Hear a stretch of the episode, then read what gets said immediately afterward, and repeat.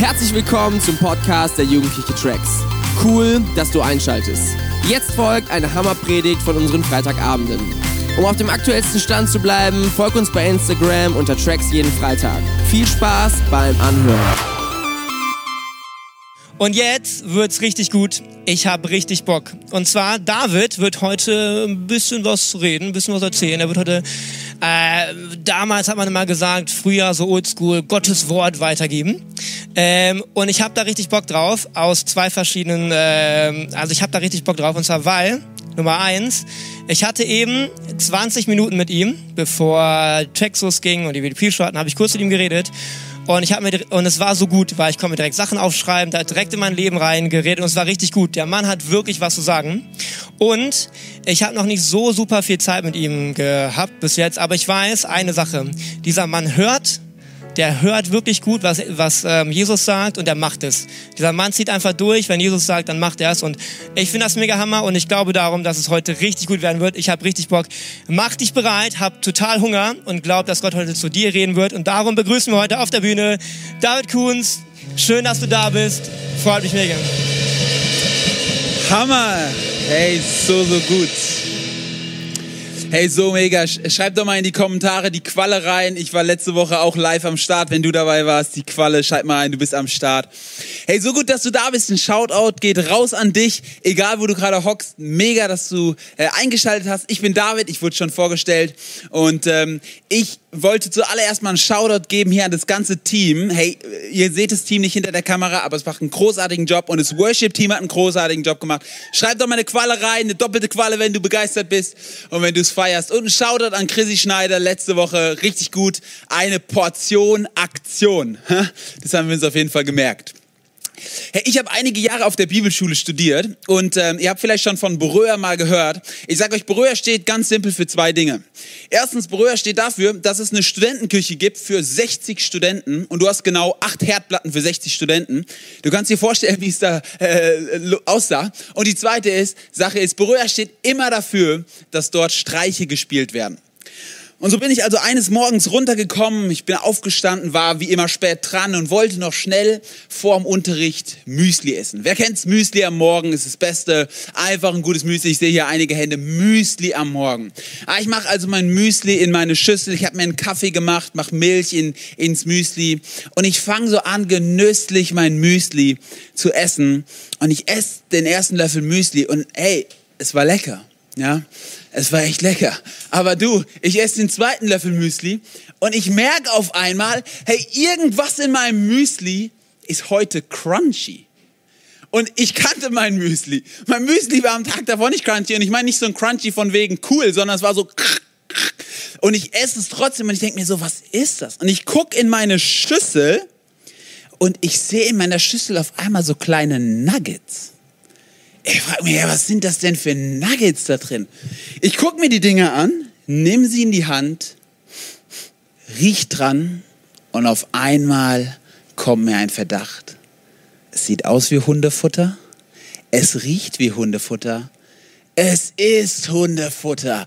Irgendein Penner hat mir Hundefutter rein. Ich renn direkt zum, ähm, zum Spülbecken, alles raus, direkt Mund ausgespült, Kaffee nachgeschüttet boah, war das eklig. Ich habe Hundefutter gegessen. Ich weiß nicht, wer da draußen schon mal Hundefutter gegessen hat. Äh, wenn du Hundefutter gegessen hast, darfst du es gerne mal reinschreiben. Äh, ich habe Hundefutter gegessen. Und wisst ihr, die restlichen zwei Jahre meines Studiums habe ich mich darum bemüht, rauszufinden, wer mir dieses Hundefutter untergeschoben hat. Aber wisst ihr, jetzt wird's noch besser. Nach zwei Jahren am Ende meines Studiums stehe ich so, als wir ganz fertig sind, mit Minzi da. Minzi war ein äh, anderer Student, der jetzt auch Jugendpastor ist. Und ich lege so meinen Arm um Minzi und meine so zu Minzi, Minzi, gib's doch zu. Du warst es mit dem Hundefutter. Minzi schaut mich lachend an und sagt, ja, aber weißt du, was das Beste ist? Wir haben das Hundefutter in alle Dosen reingetan und du bist der Einzige, der es bemerkt hat. Die anderen Studenten haben sage und schreibe lang, zwei Jahre lang oder wie auch immer, Hundefutter jeden Morgen gefrühstückt und sie haben es nicht gemerkt. Ihr müsst wissen, es war Trockenfutter, aber schon richtig, richtig eklig. Meine Predigt heute heißt Hundefutter im Kopf. Hundefutter im Kopf. Wisst ihr, was ich glaube? Ich glaube, dass das, was mir in meinem Müsli passiert ist, dass es dir und mir ganz schön oft auch geistlich passiert. Wir haben einen Feind, der uns gerne Streiche spielt. Und weißt du, was der macht? Der, der schiebt dir Hundefutter unter, ohne dass du es merkst. Und du futterst dein ganzes Leben lang Hundefutter, ohne zu wissen, dass es das ist. Ich glaube, dass der Teufel umhergeht, um dir Hundefutter unterzuschieben. Ich habe dir eine Bibelstelle mitgebracht in 1. Petrus 5, Vers 8. Hier heißt es, seid nüchtern und wacht, denn euer Widersacher, der Teufel, geht umher wie ein brüllender Löwe und er sucht, wen er verschlinge.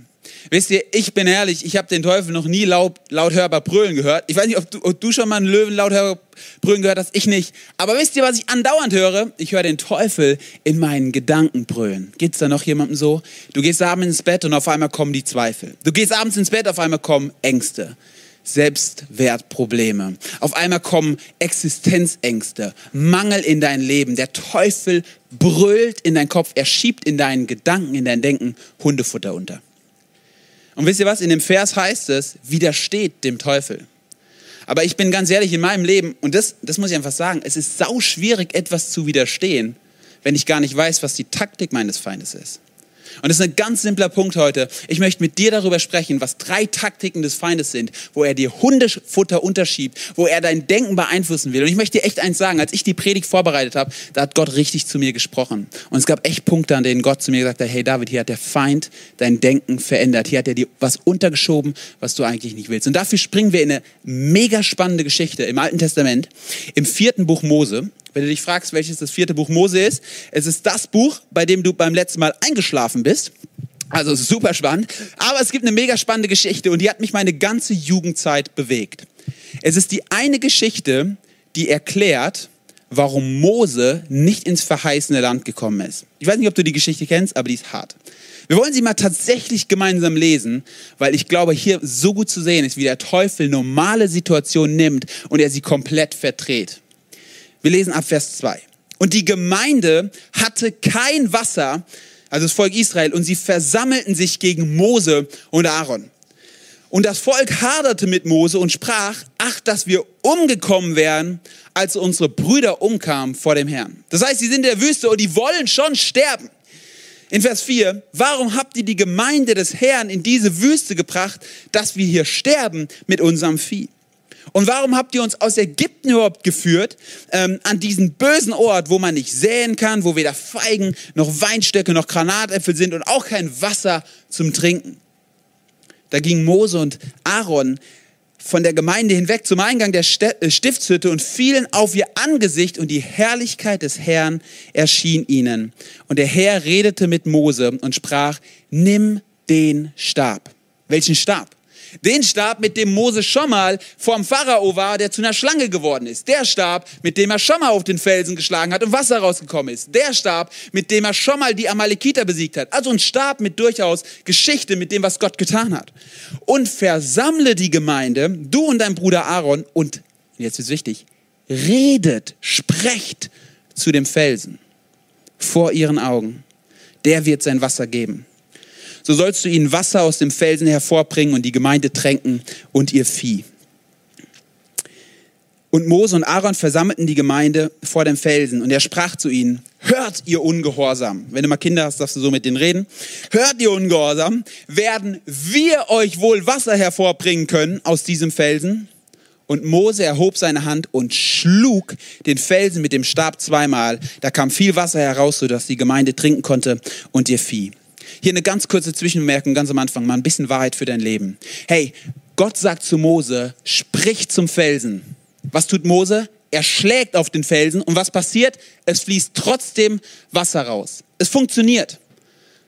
Soll ich dir eine Sache sagen? Nur weil etwas funktioniert, heißt es noch lange nicht, dass es Gott ehrt und weise ist. Hey, du kannst in so viele Beziehungen reingehen, die funktionieren aber ob sie Gott ehren und weise sind, ist eine komplett andere Frage. Nur weil etwas funktioniert, heißt es nicht, dass es Gott ehrt. Mose funktioniert hier, aber weißt du was? Das kostet ihn seinen Einzug ins verheißene Land, seine Verheißung. Es geht weiter in Vers 12. Der Herr aber sprach zu Mose und Aaron, weil ihr nicht an mich geglaubt habt und mich nicht geheiligt habt vor den Israeliten, darum sollt ihr diese Gemeinde nicht ins Land bringen, das ich ihnen gegeben habe. Eine simple Situation in der Wüste, die komplett vom Feind durcheinander gebracht wird, durch drei simple Taktiken. Mangel, Mutlosigkeit und Machbarkeit. Mangel, Mutlosigkeit und Machbarkeit. Das erste ist Mangel. Schaut mal, in Vers 2 heißt es, und die Gemeinde, also die Israeliten, hatten kein Wasser und sie versammelten sich gegen Mose und Aaron und das Volk haderte. Ihr müsst wissen, das Volk war in der Wüste unterwegs und sie hatten kein Wasser. Ich meine, das war schon eine ernste Angelegenheit, aber irgendwann ist dieser Mangel, dieser Durst, den sie haben, so groß, dass sie sagen, hey, unsere Geduld ist am Ende, ich habe keinen Bock mehr auf Durst und jetzt versammeln wir uns gegen Mose und Aaron, um sich bei denen zu beschweren. Es geht nicht mehr, der Durst ist zu groß, ich, äh, der, der Mangel hat ihr ganzes Denken bestimmt. Hey, und bevor wir die Israeliten hier vorschnell verurteilen, hey Freunde, hier ging es nicht darum, dass du irgendwie zu Starbucks gehst und der Barista dir außersehen Mandelmilch statt Kuhmilch gibt. Ja, Freunde, die waren in der Wüste. Es ging also wortwörtlich um Leben und Tod. Es ging hier um Wasser. Und ich möchte an der Stelle mal was ganz Ehrliches sagen. Hey, ohne es leichtfertig rüber zu sagen, Mangel kann in deinem Leben ein echtes Problem sein. Wie Simon es gerade gesagt hat, so oft Gott du siehst, dass ich ohne Vater aufgewachsen bin. Gott, du siehst, dass ich keine Arbeitsstelle habe. Gott, du siehst, dass ich in der Schule Außenseiter bin und nur gemobbt werde. Gott, du siehst, dass meine Eltern sich geschieden haben und ich kein ein einfaches Zuhause habe. Gott, du siehst, dass ich zu Hause in meinem Zimmer sitze, Depressionen habe, ich habe keine Hoffnung, keine Freude. Gott, du siehst doch, warum tust du nichts? Und ich möchte es dir nochmal so sagen, hey, Mangel kann etwas sein, was dich zerbrechen lässt. Hey, Mangel hab, erlebe ich auch in meinem Leben und es ist nichts Leichtfertiges. Hey, weißt du, wenn wir Mangel haben, dann werden wir verzweifelt. Wenn wir Mangel haben, dann tun wir auf einmal Dinge, die würden wir normalerweise nicht tun. Wir werden so ein bisschen passiv-aggressiv, ja. Wir werden so leicht zynisch. Bei Frauen sagt man immer müde, pipi, kalt. Wenn du mal irgendwann eine Frau kennenlernst, das sind die drei Mangel, die musst du auf jeden Fall ernst nehmen. Ähm, wir tun etwas, was wir nicht tun würden. Die Israeliten, die gehen hier äh, zu Mose und Aaron und die, die wollen die verkloppen, die wollen sich bei denen beschweren. Die beschweren sagen, hey, das kann doch nicht sein. Wenn wir Mangel leiden, dann suchen wir immer einen Schuldigen. Und weißt du, was das Interessante ist? Dieser Schuldige ist meistens Gott. Das Volk Israel sagt, hey, Mose und Aaron, warum? Natürlich, die stehen für Gott. Das sind die Leiter, die Gott eingesetzt hat. Gott, du und deine ganze Truppe, ihr seid schuld, weil ich kann es nicht sein, der am Mangel schuld ist. Du bist schuld, Gott, dass ich Mangel in meinem Leben habe. Du bist schuld, dass ich keinen Arbeitsplatz habe. Du bist schuld, dass ich Außenseiter bin. Du bist schuld, dass ich ohne Vater aufgewachsen bin. Gott, du bist schuld. Wenn wir Mangel haben, tun wir Dinge, die würden wir nicht tun. Aber wisst ihr, was das Problem ist? die Israeliten, die verlieren die Perspektive. Sie sagen, aus Durst wird auf einmal, wir verdursten. Aus, wir könnten sterben, wird bei den Israeliten auf einmal, wir, wir, würden am liebsten sterben. Der Mangel in einem Bereich ihres Lebens wird auf einmal zu einem Mangel, der ihr gesamte Existenz auffrisst. Dein eigentliches Problem ist nicht dein Mangel. Dein eigentliches Problem ist, dass der Teufel es schafft, dass dein Mangel im Leben zu einem Mangel wird, der dein ganzes Leben beeinflusst. Und du sagst, weil ich Mangel in diesem Bereich erlebe, kann ich nicht mehr leben. Aus, ich habe keinen Partner, wird auf einmal, Gott meint es nicht gut mit mir. Aus, wir können keine Kinder kriegen, wird auf einmal, Gott will nicht, dass wir Kinder kriegen. Aus, ich habe Depressionen, wird auf einmal, Gott will, dass ich sterbe. Auf einmal verlieren wir die Perspektive und der Mangel in unserem Herzen in einem Bereich wird zu einem Mangel, der unser ganzes Leben auffrisst. Und wisst ihr was? Dann kommt noch Dominik an und meint, hey, willst du nicht noch in Tracks mitarbeiten? Du denkst dir, was, auch noch in Tracks mitarbeiten? Ganz ehrlich, Gott kümmert sich eh nicht um mich. Wann geht's denn mal um mich? Alter, und dann kommt noch Simon und sagt, Alter, könntest mal Freitag vorbeikommen hier beim Livestream helfen. Was auch noch beim Livestream helfen? Bist du verrückt, Alter? Ja, Ich dachte, Kirche geht um mich. Ich dachte, ich brauche mal einen Hirten, der sich um meine Seele kümmert. Wann geht's um mich? Mangel frisst dein ganzes Leben auf. Ich möchte dir so eins sagen, hey, der Teufel ist es, der den Mangel in einem Bereich deines Lebens nehmen will und dein ganzes Leben damit auffressen will. Und meine Ermutigung ist ganz simpel. Setz deinen Mangel ins richtige Verhältnis. Setz deinen Mangel ins richtige Verhältnis. Und meine Frage an dich ist, wo lebst du gesteuert von Mangel? Ich will dir eine ganz simple Übung mitgeben, die ich öfters mache. Diese Übung heißt, wo setzt du dein Aber? Wo setzt du dein Aber? Weißt du was, du kannst folgenden Satz sagen. Gott, ich habe wirklich wenige Freunde in der Schule, aber ich bin bei Tracks und Gott hat mir Freunde bei Tracks geschenkt. Du kannst den Satz aber rumdrehen, du kannst sagen, Gott, danke für Tracks, aber ich habe keine Freunde in der Schule. Gott, ich bin arbeitslos, aber ich lebe in Deutschland und ich verhungere nicht. Ich lebe in Deutschland und ich verhungere nicht, aber ich bin arbeitslos. Wo setzt du dein Aber? Setz dein Aber hinter deinem Mangel und setz dahinter, was Gott für dich schon getan hat. Schreib dir mal auf, was Gott schon für dich getan hat. Setz deinen Mangel ins richtige Verhältnis. Und weißt du was, bei den Israeliten führt dieser Mangel zu einer zweiten Sache. Dieser Mangel führt zu Mutlosigkeit. Mutlosigkeit. Wisst ihr was, die Israeliten sind kurz davor, das verheißene Land einzunehmen. Und sie sagen, warum habt ihr die Gemeinde nicht in Ägypten sterben lassen? Als Gott sich wünscht, dass sie in einem Mindset der Eroberung unterwegs sind, sind die Israeliten schon innerlich auf dem Rückzug. Sie sind schon innerlich auf dem Heimweg.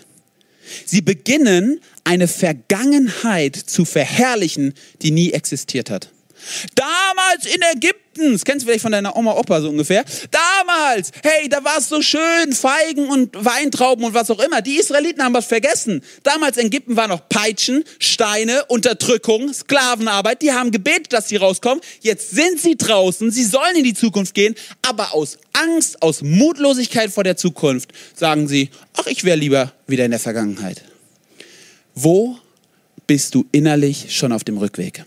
Und weißt du was, ich spreche genau mit uns und mit unserer Generation. Weißt du warum? Weil wir sind die Generation Maybe. Wir sind die Generation vielleicht.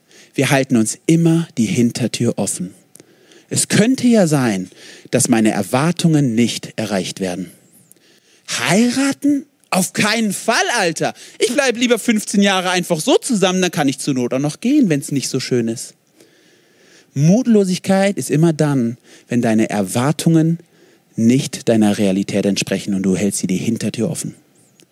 Was? Eine Ausbildung starten? Ja, aber wenn die mir nach einem halben Jahr nicht gefällt, dann breche ich die halt ab.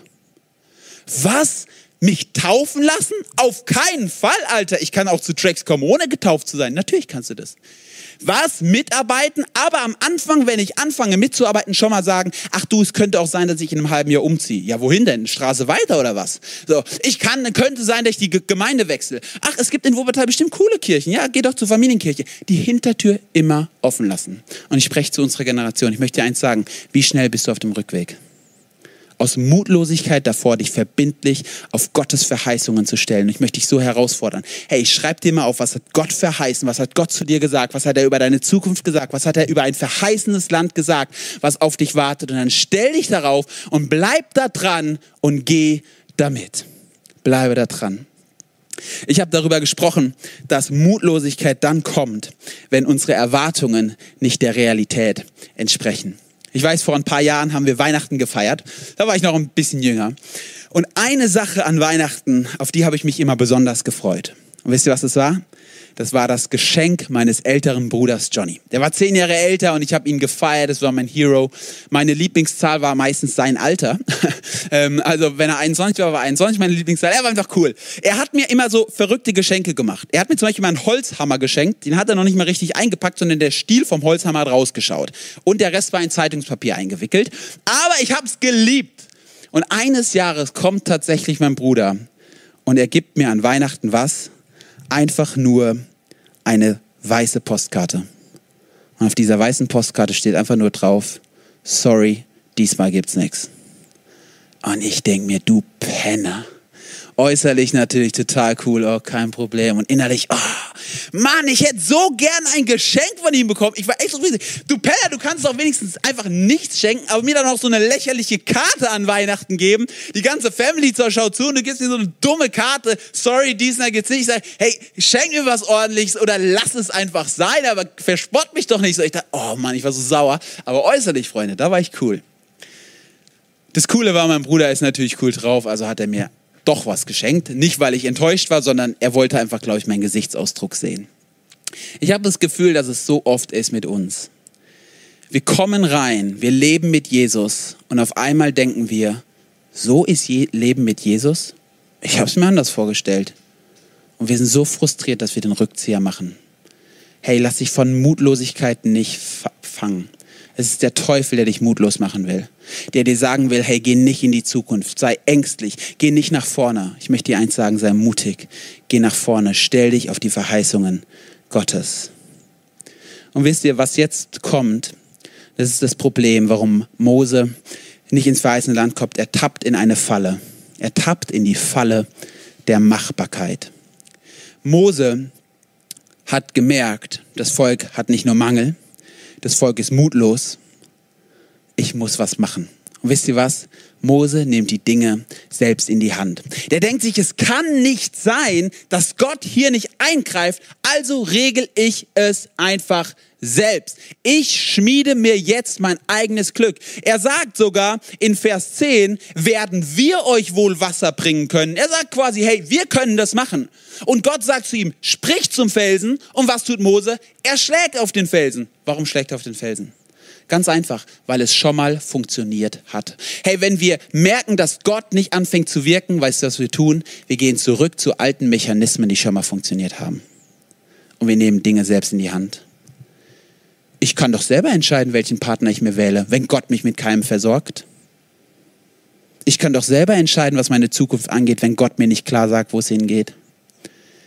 Hey, Gott will nicht, dass du passiv wirst. Gott will aber, dass du ihm gehorsam bist, dass er dir sagt, was dran ist und dass du es tust. Und ich möchte dich so ermutigen, komm raus aus der Machbarkeit. Hey, es gibt zwei Dinge, die stehen sich konträr gegeneinander. Du kannst nicht gleichzeitig alles selber machen und auf der anderen Seite in den Versprechen und Verheißungen Gottes leben. Du musst dich entscheiden, glaube ich oder tue ich. Wisst ihr, im Neuen Testament kennt ihr die Geschichte von Petrus, als er im Boot ist? Petrus muss sich entscheiden, verlasse ich das Boot, die Machbarkeit und gehe aufs Wasser oder bleibe ich im Boot? Es geht nicht beides gleichzeitig. Und ich habe so oft das Gefühl, dass wir denken, beides geht. Ich regel mein Leben, ich mach, gehe meinen eigenen Weg, ich entscheide, wo es lang geht und gleichzeitig wird Gott mich segnen und ich werde alles erleben, was Gott für mich vorbereitet hat. Sorry, Bro, das funktioniert nicht. Die Verheißungen Gottes sind immer, und das meine ich mit aller Liebe, an Glauben gekoppelt. Hey, wenn du das verheißene Land deines Lebens einnehmen willst, dann fall nicht auf die Falle des Teufels rein. Machbarkeit. Ich regel mein Glück selbst. Hey, der Teufel kommt mit Mangel, mit Mutlosigkeit und mit Machbarkeit und er schiebt dir Hundefutter unter. Er schiebt es in dein Denken. Und ich möchte diese ehrliche Frage an dich stellen. Welcher dieser drei Bereiche trifft auf dich zu? Wo lebst du gesteuert von Mangel? Wo bist du übermannt von Mutlosigkeit? Oder wo bist du gefangen in der Machbarkeit? Im Neuen Testament gibt es eine großartige Antwort im ersten Korintherbrief in Kapitel 10, Vers 4. Schreibt Paulus über genau diese Geschichte. Und er schreibt hier, und, und alle haben denselben geistlichen Trank getrunken. Er spricht von den Israeliten. Denn sie tranken von dem geistlichen Fels, der ihnen folgte. Der Fels aber war Christus. So spannend. Paulus liest diese Geschichte und er sagt, wisst ihr was? Der Fels, aus dem Wasser kam, war damals schon Jesus selbst. Und du denkst so, Yo, Bro, wenn du das sagst, alles klar. Wisst ihr, was Paulus damit sagt? Paulus sagt, in der gesamten Geschichte, über die wir gerade gesprochen haben, ging es nie um den Mangel, es ging nie um die Mutlosigkeit, es ging nie um die Machbarkeit, es ging nie um das Volk Israel, es ging nie um Mose, es ging immer nur um den Fels, der Jesus Christus ist. Er hat das Wasser gespendet, mit dem er den Mangel gestillt hat. Er hat das Wasser gespendet, mit dem er die Mutlosigkeit weggenommen hat. Er hat das Wasser gespendet, mit dem er aus der Machbarkeit rausgegangen gegangen ist. Obwohl Mose alles selbst in die Hand genommen hat, hat Gott sein Wasser gespendet. Jesus Christus ist der Fels. Und ich möchte dir diese Antwort geben. Wenn du Mangel, wenn du Mutlosigkeit, wenn du Machbarkeit in deinem Leben hast, wenn der Teufel dir Hundefutter unterschiebt, dann ist die Antwort immer eine. Jesus Christus, der Fels deines Lebens. Und deswegen ist die einfache Frage am Ende dieser Predigt, stehst du mit deinem Leben auf Jesus Christus? Ist dein Leben gegründet auf Jesus. Glaubst du, dass Jesus deinen Mangel stillen kann? Selbst wenn er so schwer war wie Aufwachsen ohne Vater. Glaubst du, dass Jesus deine Mutlosigkeit stillen kann, selbst wenn du so, so eine Angst vor der Zukunft hast, dass du am liebsten in die Vergangenheit rennen würdest? Glaubst du, dass Jesus alles tun kann, auch wenn du machtlos bist und es nicht selber machen kannst? Das nennt sich Glaube. Ist dein Leben auf dem Fels gebaut. Und ich möchte dir mein Herz nochmal teilen. Hey, ich predige diese Botschaft heute nicht, um dich zu verurteilen. Wisst ihr, als ich die Predigt vorbereitet habe, da hat Gott selbst zu mir gesprochen. Er hat gesagt, David, du bist auch auf die Fallen reingefallen. Du bist drauf reingefallen, wo der Teufel die Dinge untergeschoben hat. Und ich habe Dinge in meinem Leben angegangen. Gott ist der Gott, der nicht sagt, du hast, du hast, du hast, sondern er sagt, komm her, ich will dir das Wasser geben. Ich will deinen Mangel stillen möchte so sein, wenn du heute zu Hause bist, wo auch immer du bist und du hast ein zerbrochenes Herz, du hast zerbrochene Gedanken, dann möchte ich dich einladen, komm heute zu Jesus. Er will reinkommen und dich heilen. Er will kommen und dich heilen.